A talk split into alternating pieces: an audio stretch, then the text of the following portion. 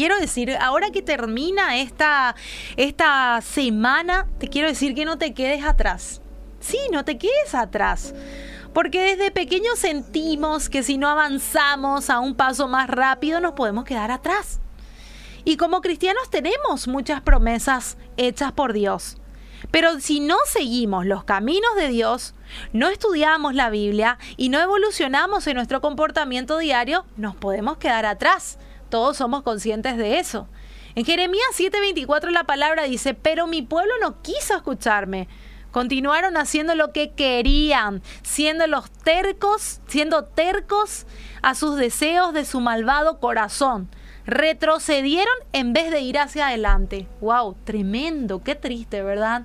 Qué triste que nuestro propio Señor diga, mi pueblo no me quiso escuchar, siguieron haciendo macanada lo que querían, siguiendo sus deseos y en vez de ir adelante se quedaron atrás.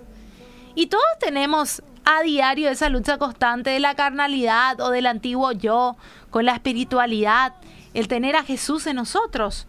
Si no nos esforzamos por parecernos cada día más a Jesús, si seguimos haciendo los deseos de nuestro malvado corazón, nos vamos a quedar atrás, como aquel pueblo que se quedó atrás por no escuchar al Señor y retrocedió en lugar de avanzar.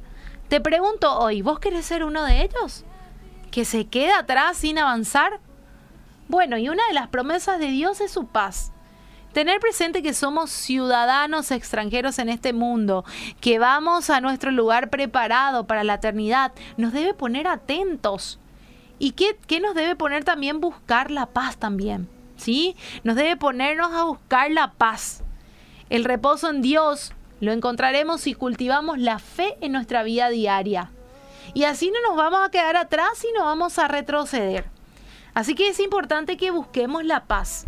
En Hebreos 4, 1, 2 dice, Cuidémonos, por tanto, no sea que aunque la promesa de entrar en su reposo sigue vigente, alguno de ustedes parezca quedarse atrás, porque a nosotros, lo mismo que a ellos, se nos ha anunciado la buena noticia, pero el mensaje que escucharon no les sirvió de nada, porque no se unieron en la fe a los que habían prestado atención a ese mensaje. Ahora te pregunto algo, ¿será que estás prestando atención? ¿Será que yo estoy prestando atención? ¿Será que estamos cultivando nuestra fe? Bueno, en resumen, la vida te va a traer pruebas, me va a traer pruebas. Y de repente vamos a sentir que estamos desfalleciendo. Otras veces nos van a asaltar las dudas, ¿verdad? Así que vamos a preguntar si Dios realmente nos escucha. Y claro que sí nos escucha. Si realmente nos puede perdonar, sí, por supuesto que nos puede perdonar. Si realmente nos ama, por supuesto que Él nos ama, porque cuando aparece la duda, pues nos preguntamos, ¿será que Dios me escucha? ¿Será que Él me va a perdonar? ¿Será que Él me ama? Bueno, te cuento que todo eso el Señor hace por vos. Te ama, te perdona y te escucha.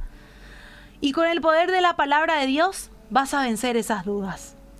Así que mi querido, mi querida, solo con fe cultivada diario, con una estrecha relación con Dios, vamos a tener la certeza de que al regreso de Jesús no vamos a ser dejados. Así que hoy te animo, no te quedes atrás. Disfruta del descanso y, y así, no quedándote atrás, vas a poder disfrutar del descanso eterno en el lugar prometido que Dios preparó para cada uno de nosotros.